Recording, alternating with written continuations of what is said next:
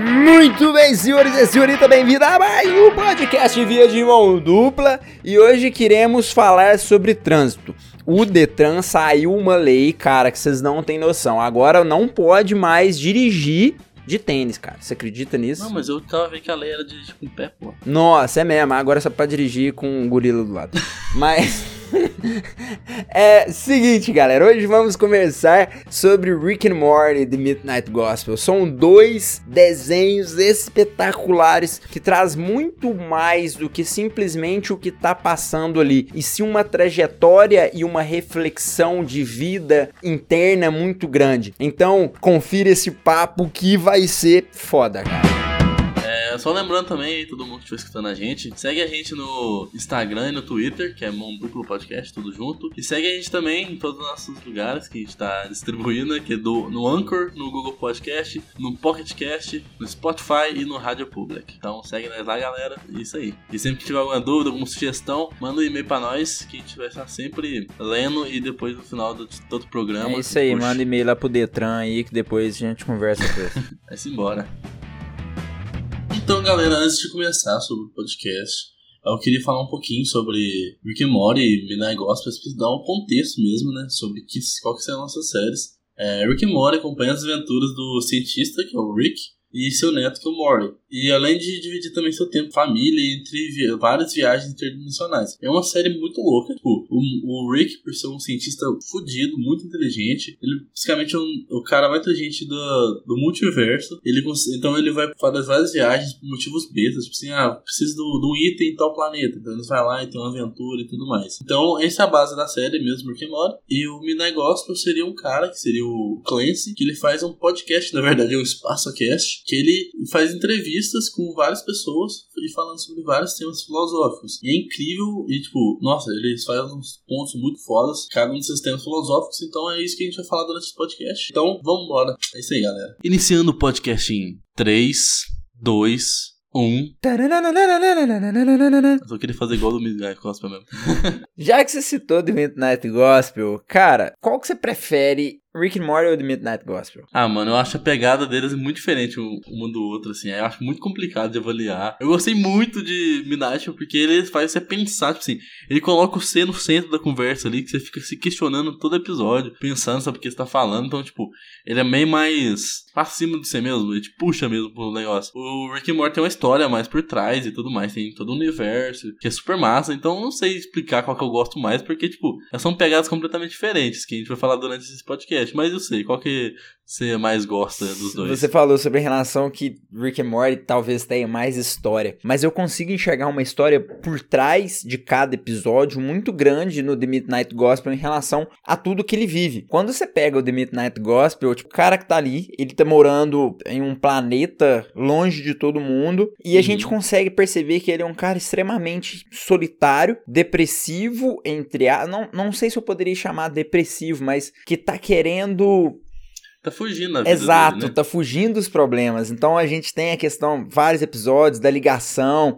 Ele fica ali, o próprio computador fica lá, você tem que fazer não sei o que. E ele só aperta no xizinho pra fechar e fala: foda-se, eu não quero saber. A irmã dele sempre liga pra ele, ele não tá nem aí pra nada. Ele faz fuga mesmo, através dos, dos mundos que ele vai acabando visitando, né? Exato, e eu acho que, tipo assim, aí acho que a trajetória da história que, que eu, pelo menos eu consegui traçar é que ele sempre.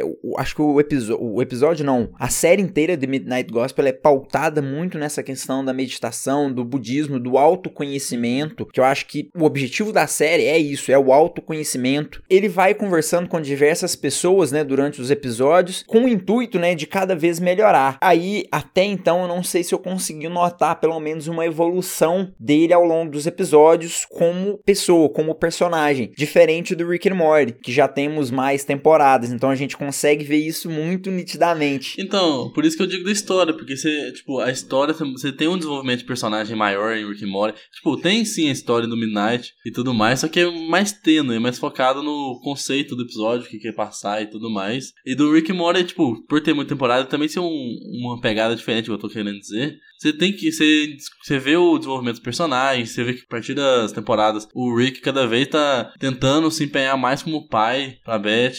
Ele tá tentando ser. Assim, ele tá tentando puxar os netos dele também pra, pras aventuras e tudo mais. E acaba tendo desenvolvimento de personagem bem maior no Rick and Morty, no caso.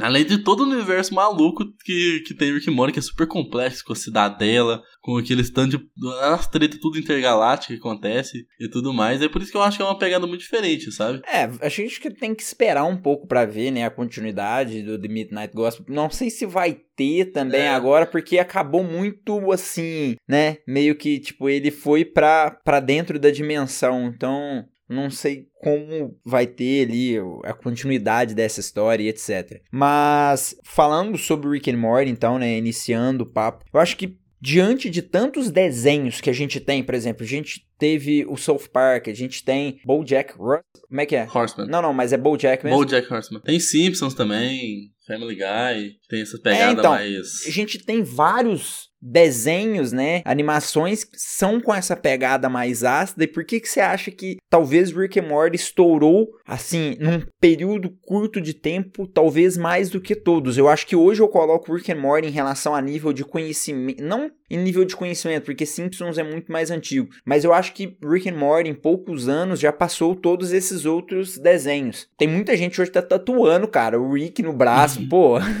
Não, sim, mas eu acho que, tipo, por exemplo, o Simpsons, eu acho que é o foda é que todo mundo conhece os Simpsons praticamente, isso que é complicado de avaliar, tipo assim, qual que é o mais famoso.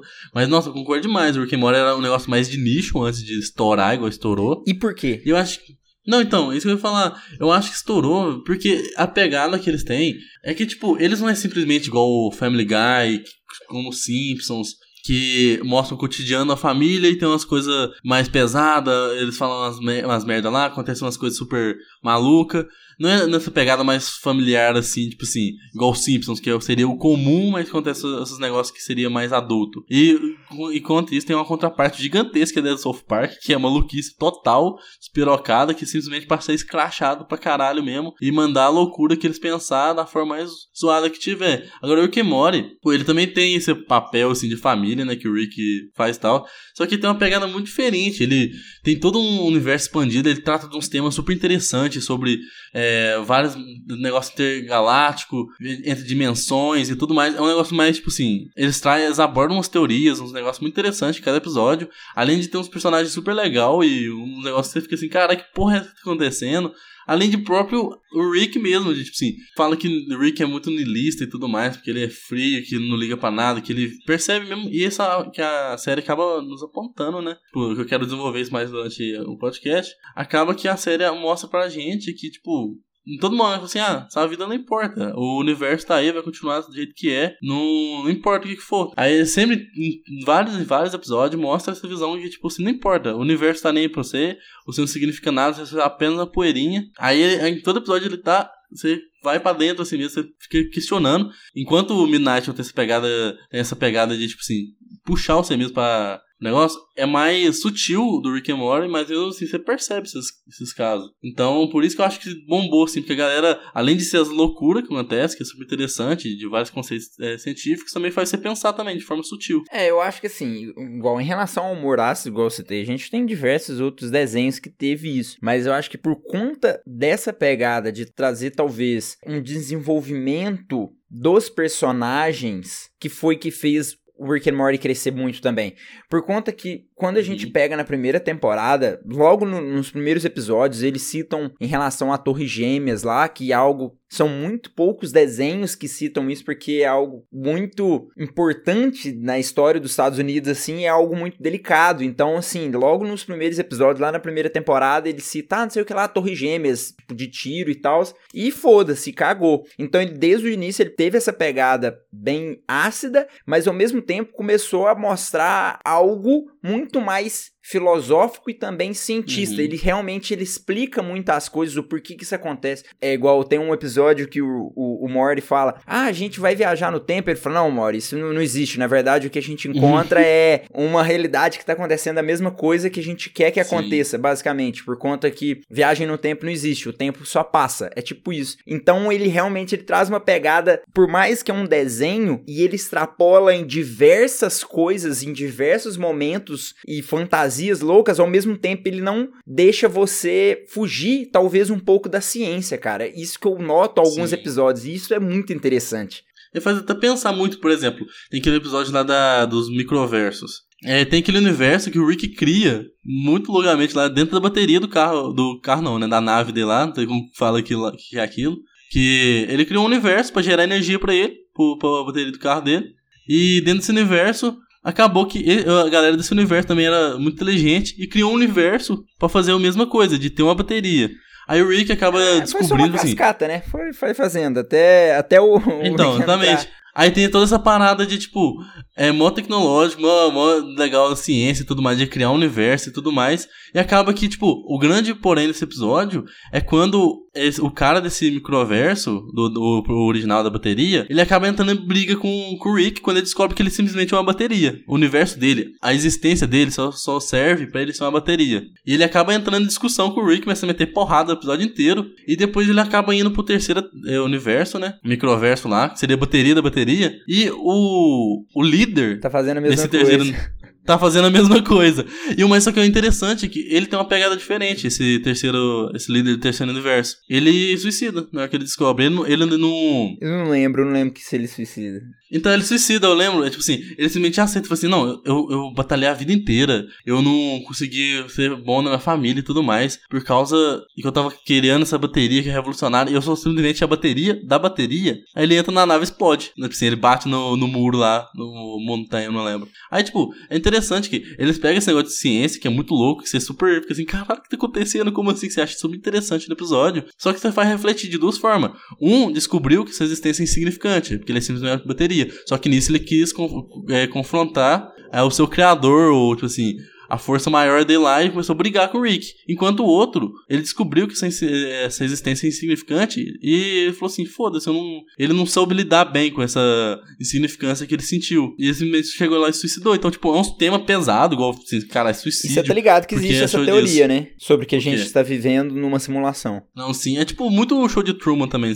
Então, mas tem uma realmente uma teoria que, assim, ela hoje, atualmente, ela não é possível de acontecer com a tecnologia que a gente tem hoje. Mas eu não lembro ao certo em relação aos números, então vou falar alguns números hipotéticos aqui. Mas, por exemplo, o cérebro nosso, ele faz 27 ações por segundo. Tô dando um, um exemplo de números. Uhum. Hoje em dia, a gente tem uma máquina que consegue fazer 3 ações por segundo. Tipo isso, beleza? Uhum. Aí, a teoria é que se um dia a gente conseguir desenvolver uma máquina que consiga fazer 27 ações por segundo de 8 bilhões de pessoas, que é a população mundial ao mesmo tempo, hoje em dia a gente tem uma máquina que faz 3 ações por segundo. Agora você imagina uma máquina que faz 27 ações por segundo de 8 bilhões de pessoas ao mesmo tempo. Se a gente conseguisse fazer isso, a gente conseguiria simular a nossa sociedade e apertar um botãozinho lá e falar: foda-se, simula aí pra ver como que a gente vai acabar. É, Matrix. Exato, exato. E aí. Ah, mas isso que... seria no caso de ver o futuro mesmo. É, porque você coloca para simular desde o início. E aí você coloca para simular e vai vendo o que, que vai acontecer com a gente. Se a gente vai acabar por conta da poluição, se a gente vai acabar por conta de guerra, se a gente vai acabar por conta de algum outro fenômeno e etc. Então, se você uhum. conseguisse uhum. controlar tudo isso, a gente conseguiria ver o que estaria chegando. E aí, uma das teorias é que a gente é essa simulação. Só, só que a gente hoje em dia, a gente, a física nossa, ela não teria assim assim, por mais que a gente faça os cálculos de quanto ela poderia se expandir, é, a gente não consegue chegar nessa questão dessa quantidade de ações por segundo. Então essa é uma teoria que por mais que ela é muito forte, ao mesmo tempo ela é descartada, ou se daqui a um tempo a gente mudar talvez os, o esquema nosso de, de, uhum. de números. Mas, Mas eu é acho muito complicado louco, cara, isso. É muito louco. De, tipo, é porque se a gente for na simulação, se a gente for uma simulação, porque, por exemplo, pode criar essa simulação que você falou, de, tipo, desde o começo até o final, saber que, que, que, como que a gente acabaria, por exemplo. Só que, tipo, aí teoricamente a gente foi o que teve, que ganhou consciência, ou simplesmente a gente foi programado pra ter essa consciência e pensar nessas coisas. Só que é impossível a gente saber se a gente tá sendo, se a gente é uma programação ou não. Porque, é tipo, impossível, tipo, mas. É, é, é possível. É, na, não sei, talvez. Se a gente for, a gente nunca vai saber. Mas Acho que não sei se a gente deveria saber, mesmo se a gente conseguisse saber isso, eu não sei se a gente deveria, porque talvez perderia o sentido da vida, assim. E isso é algo que o, que o Rick mas and Morty Exatamente. E nesse episódio, mas por que você acha que perderia o sentido da vida e tudo mais? Porque, assim, hoje em dia a gente tem religião que, com o passar do tempo, foi diminuindo também, a gente tem essa questão, mas a religião, antigamente, Deus era o objetivo da vida. A pessoa nasce, tem uhum. que, pra seguir Deus. Hoje em dia a gente tá muito mais, digo, a gente, assim, universo é muito mais na, na direção de que a gente tem que ser feliz e tem que tentar fazer, aproveitar a vida, não aproveitar a vida, foda-se, fazendo o que quiser, entre aspas, mas tentando buscar um direcionamento, cada um tentando encontrar o seu objetivo de vida individual. Uhum. Consegue entender? Sim. E eu acho que talvez se você chega e fala assim para todo mundo, ó, oh, vocês estão vivendo uma, uma, realidade aqui, numa simulação, e não vai acontecer nada com vocês. Vocês vão morrer, na verdade, vocês não vão morrer, vocês são só um punhado de dado e pronto. Porque a vida ainda, por mais que, vamos supor, existem pessoas, ah, sou ateu, eu não sou ateu, mas tem, vamos supor, as pessoas, ah, eu sou ateu, não acredito em Deus e etc. Mas ao mesmo tempo que talvez ele não acredite em Deus, muitas vezes, por mais que ele fala que não acredita, eu penso isso, por mais que talvez ele fala que não acredita em relação à vida após a morte, isso é um mistério ainda pra gente. A gente não sabe o que é que acontece depois da vida. Então, se a gente descobrisse também o que aconteceria depois da vida, eu acho que talvez mudaria muito a, a perspectiva nossa de vida. Não sei se você conseguiu uhum. entender não, entendi, a pegada. Mas, mas eu acho que é exatamente isso que o, que o Rick and Morty muito, traz bastante mesmo. Por exemplo, esse episódio aí do microverso. Seria a mesma coisa, tipo, se a gente descobrisse se, que não existe vida após a morte, que a gente, nossa vida realmente é insignificante, ou se a gente é uma programação, dá na mesma, sabe? Que, tipo, é, teoricamente a gente não tem sentido mesmo. A, acaba que o Rick and Morty, eu sinto muito isso, é que eu pego, pego muito vendo o Rick and Morty, que essa sutileza que eu disse, que eles traz, é que, tipo, ele mostra assim, o Rick, ele tem consciência de muita coisa, tipo, ele é inteligente pra caralho, ele sabe de tudo que acontece, e ele já aceitou, tipo assim, ele fica bebendo porque, tipo, ele sabe que não tem significado a vida. Ele simplesmente Exato, tá lá. mas ao mesmo tempo que ele fala que não nada. tem significado a vida, por que, que ele vive? É, é isso que eu quero. Exatamente. É isso que eu quero propor, por conta que, tipo assim, Sim, a mas... gente tá acostumado então. a ver, sei lá, animal morrendo o tempo todo. E pra gente, a gente não imagina, sei lá, que um cachorro vai ter a vida após a morte, ou sei lá o que for. Pra gente é só. A gente tá acostumado a lidar com a morte o tempo todo, correto? Com a uhum. morte de animal, com morte de qualquer coisa. E a gente não pensa profundamente sobre isso, sobre a morte Sim, após mas... isso. Mas a gente, quando a gente pensa no ser humano, a gente tem muito mais essa, esse pensamento do que vai acontecer. E por mais uhum. que você fale, ah, a vida não tem sentido, a gente não tem sentido, a gente tá vivendo aqui, por que que todo mundo então não suicida? Porque a gente tem um, então... um, um, objetivo de movimentar muito maior, assim, saca? Esse que, é o, esse que é o ponto do Rick and Morty, por exemplo. O Rick, ele, ele já percebeu isso. Ele tava tipo assim, ah, velho, não tem significado nenhum. Só que você percebe que, tipo, durante toda a temporada, ele se sente muito feliz com a família dele. Tipo, ele gosta muito de passar tempo com o Maury, tipo assim, não é, exemplificar demais, por exemplo, ele fica super feliz. Mas dá pra você perceber nos detalhes e tudo mais. Ele gosta de passar tempo com a, com a filha dele. Então, eu acho que essa é a visão que o Rick, que, que essa série me passa. De tipo, o Rick chegou lá, percebeu que não significa nada a existência. Só que ele percebeu também que, tipo, a gente não precisa de nenhuma força motriz, de, tipo assim, chegar até um ponto. É lógico que a gente tem que pensar em um ponto a gente se mover e tudo mais. Só que esse não é o fim. Se não existe, se não existe um motivo, se simplesmente é poeira cósmica mesmo, vamos dizer assim, um grão de areia no universo, você pode fazer outras coisas. Você não precisa a sua vida acabar por causa disso. Você tem que aproveitar as pequenas coisas. O, porque muitas vezes as pessoas têm um objetivo em mente, sei lá, eu vou comprar um carro, trabalha, trabalha, trabalha, trabalha, pega o carro, acabou, tipo assim, tá sem sentido, ele tem que comprar outra coisa.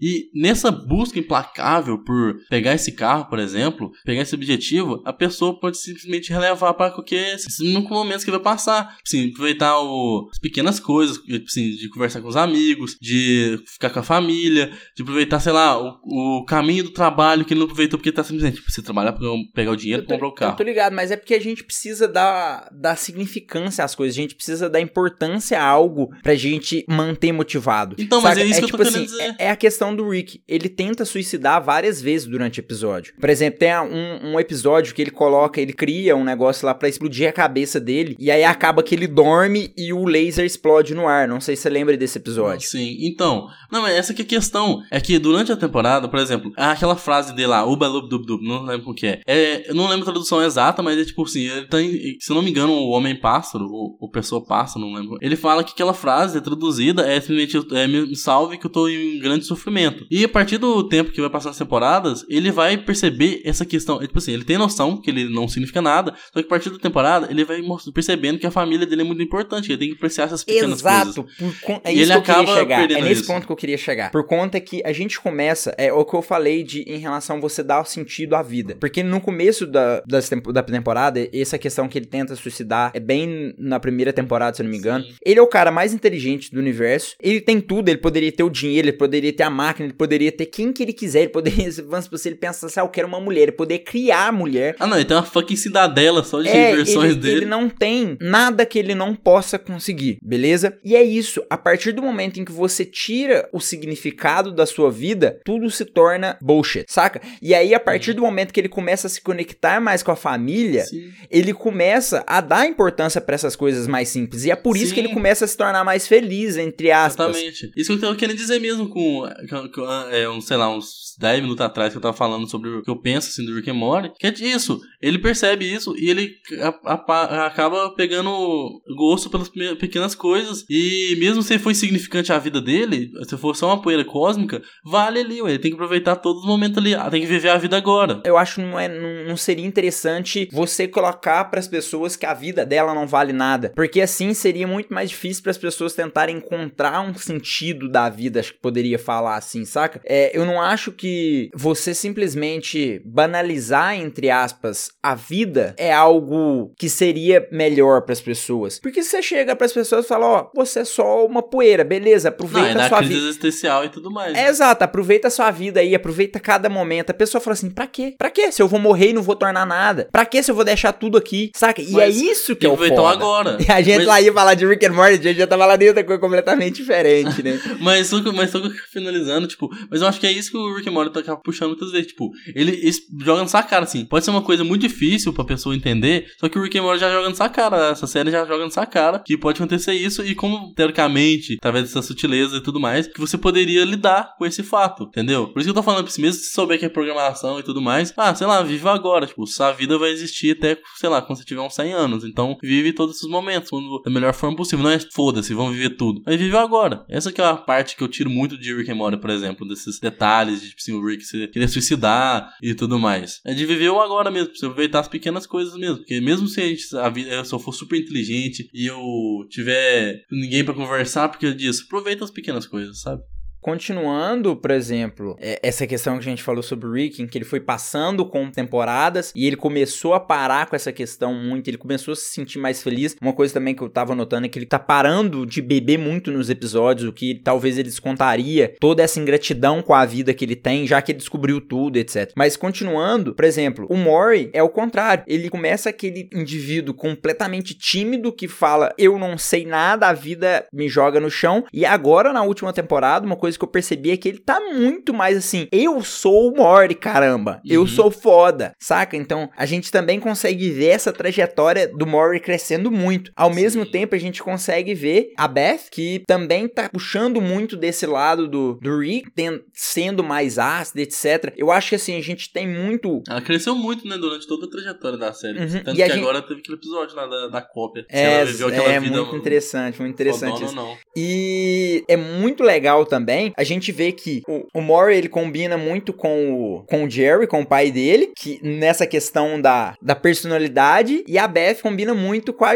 Jéssica, não é? Jéssica não. Não, Summer, é Summer. E a Summer, então assim, a gente tem esses dois traços assim. A, a Summer ela também tem muito essa questão ácida do, do Rick e uma coisa que eu vi com o passar das, da- das temporadas também é esse crescimento do Maury mais adulto, porque ele fica mais com o Rick, e a Summer, como ela fica mais nessa vida nossa, nessa vida normal, ela sendo uma, uma adolescente normal. Tanto é que no, na última temporada, ela acho que é o primeiro episódio da segunda parte da quinta temporada, ela tá tirando uma selfie em um velório, que tipo assim, que é os- o que o adolescente quer hoje. Não importa onde você quer, onde você tá, você quer o like, você quer o a, ali, Ah, mas saca? É que eu não sei muito, assim, é que eu não acho tanto assim da Summer, porque ela participa muito também da, da vida com, o- com o Rick depois de uma. Não sei que temporada que foi. Tanto que ela ficou naquele mundo do Mad Max, que ela teve o. Não sei se é o marido que ela arrumou lá. Ela viveu aquela vida do Mad Max. Tem também a vida lá dos Facehuggers nessa segunda parte da última temporada. Que ela foi a rainha de tudo mais. Então, tipo, eu não sei até que ponto, tipo, realmente ela tá sendo normal porque ela tá vivendo essas loucuras também com. Sim, com e aí é exatamente onde que eu falo. Quando ela tá vivendo as aventuras, é onde que eu vejo que geralmente no final do episódio eles têm toda aquela conversa familiar e é onde eu percebo que ela evolui. Ao contrário do, do de quando ela não participa, onde geralmente mostra ela quando ela não tá participando das aventuras, uma rotina cotidiana de um adolescente normal, uhum. entre aspas, né? Oh, mas uma coisa que você falou que, que o Maury é muito parecido com o Jerry, eu acho o Jerry muito à parte mesmo do negócio, e é muito legal isso, porque, tipo, ele representa o cara comum mesmo ali da, da série. Ele, tipo, ele tem, sei lá, ele, ele não tá se importa com o sentido da vida mesmo. Ele simplesmente se apega muito a, a, aos pequenos detalhes para a vida dele ter um significado, sabe? Ele vai. Ah, quer jogar um joguinho de celular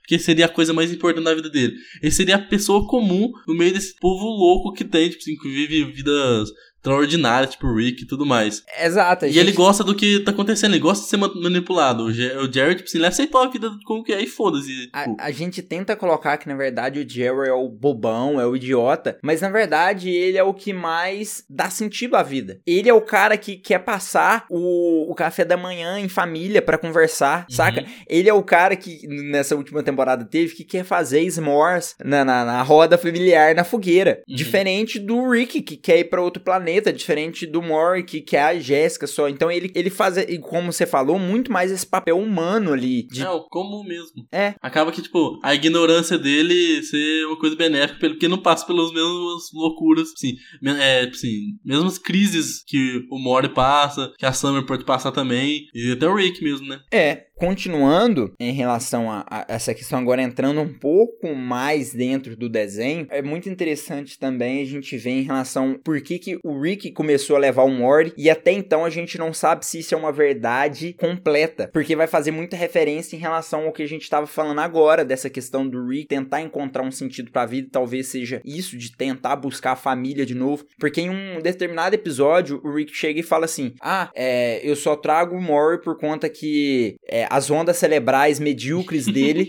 faz outros Ricks não me perceberem. É, e outro, a, a galáxia não me perceber. E talvez isso foi simplesmente uma desculpa para tentar deixar o Morty mais perto. Mas ao mesmo tempo a gente tem outros episódios que a gente fala, cara, agora o Rick, é, se eu não me engano, um episódio tem, tipo, uma montanha russa, uns negócios assim, que no final ele chega e a gente fala, cara, agora o Rick vai se declarar pro, pro. E aí quando vê ele se declara pra umas galera aleatória daquele episódio. E aí você fala, caralho, velho, o Rick é muito filho da puta. Mas na verdade é por conta que ele tem dificuldade de mostrar esse lado humano, saca? Porque uhum. como ele sabe tudo, ele fala assim: a vida não tem sentido. Eu acho que, voltando à discussão que a gente teve inicial, ele descobriu tudo, colocou que a vida não tem sentido nenhum e agora ele tá retornando, tentando encontrar sentido, mas Sim, ao mesmo tempo isso. ele luta contra ele mesmo. Sim. Pra não ele, conseguir. Eu acho que, tipo, ele, ele não tem esse apego todo, porque desde, sim, desde que a Beth era criança, era criança mesmo, ele não tava nem aí pra família direito, ele não foi presente na vida dela, porque ele foi fazer essas coisas grandiosas que ele fez.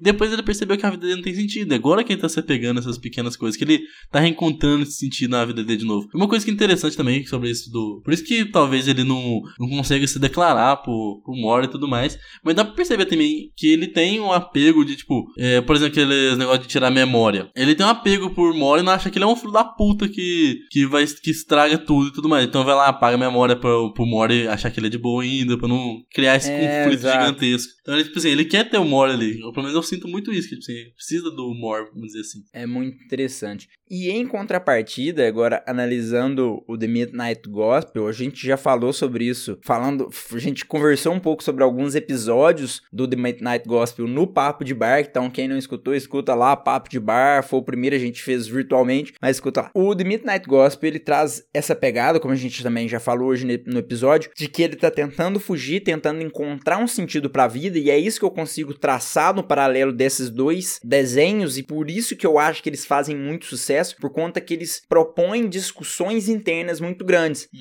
como é o caso do, do episódio do The Midnight Gospel do Perdão, em que eu acho talvez um dos melhores episódios. O melhor episódio para mim é o primeiro e esse do Perdão, por conta que ele te faz questionar muito ali o seu ser, sabe? Por exemplo, nesse episódio do Perdão, a mulher lá, né, passa o episódio inteiro falando sobre o perdão, sobre uhum. o perdão, que o perdão tem que acontecer, aquela mulher da rosa. Sim, é, é, é o episódio medieval lá, né? Exato. E no final, o que ela faz? Ela vinga a morte do namorado. Ela não perdeu porra nenhuma. Exato, ela não perdoou. E o perdão não tá. Tem um, um, um podcast muito interessante, e eu esqueci agora, mas o nome do episódio era Perdoando Hitler. É muito interessante a proposta que ele traz. Porque o perdão não tá na outra pessoa, tá em você, cara. Tipo assim, você perdoar. Sim. A outra pessoa não vai mudar nada pra outra Exato. pessoa, Nossa, mas pra você vai mudar muito, porque o, va- vai parar de fazer você se remoer, Sim, saca? Por exemplo, nossa, se é você, você chega e fala assim, ah, o Hitler, não sei o quê, e nesse, nesse podcast ele fala, cara, todas as pessoas que tiveram junto com o Hitler, etc., já morreram. Não tô pedindo pra você perdoar, mas se você não parar de se remoer, quem vai perder a vida é você, é tipo isso, saca? Uhum.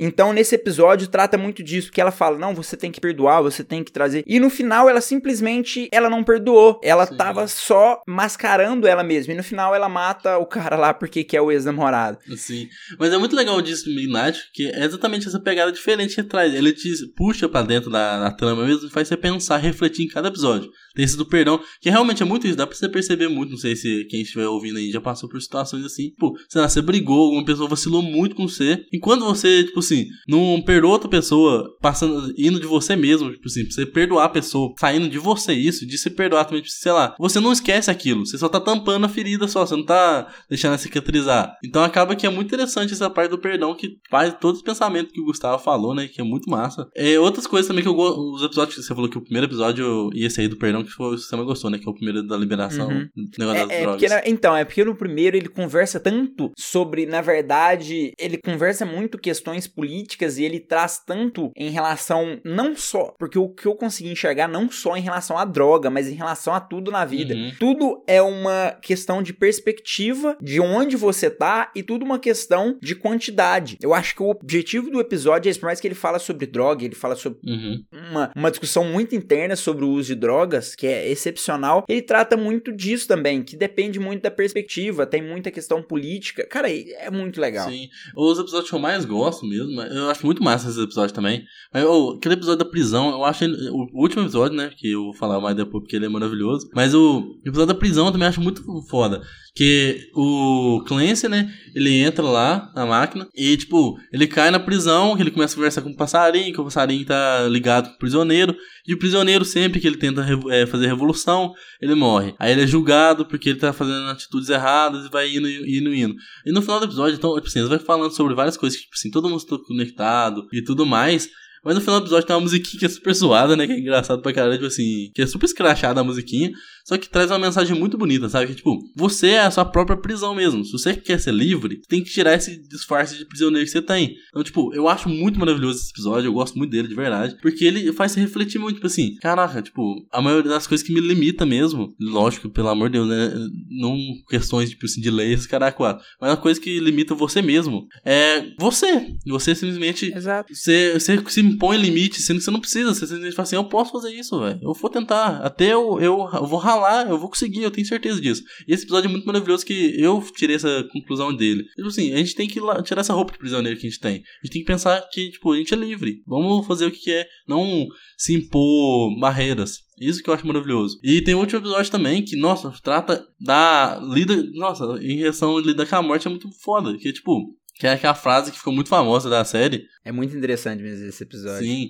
Que tipo, E ele. só- ah, e só comentando, só interrompendo o, o Luiz aqui, todos os episódios são realmente podcasts é que o, o, o escritor, não, o, o diretor, o cara que narra, o dono do, do, do desenho, fez. Ele fez podcast com diversas pessoas e esse último podcast foi com a mãe dele. A mãe dele morreu depois de um tempo. S- Por isso que The Midnight Gospel é tão denso, porque é conversa atrás de conversa, são conversas reais em que ele mistura tudo ali pra tentar formar um- uma narrativa. Sim. E é muito legal, tipo.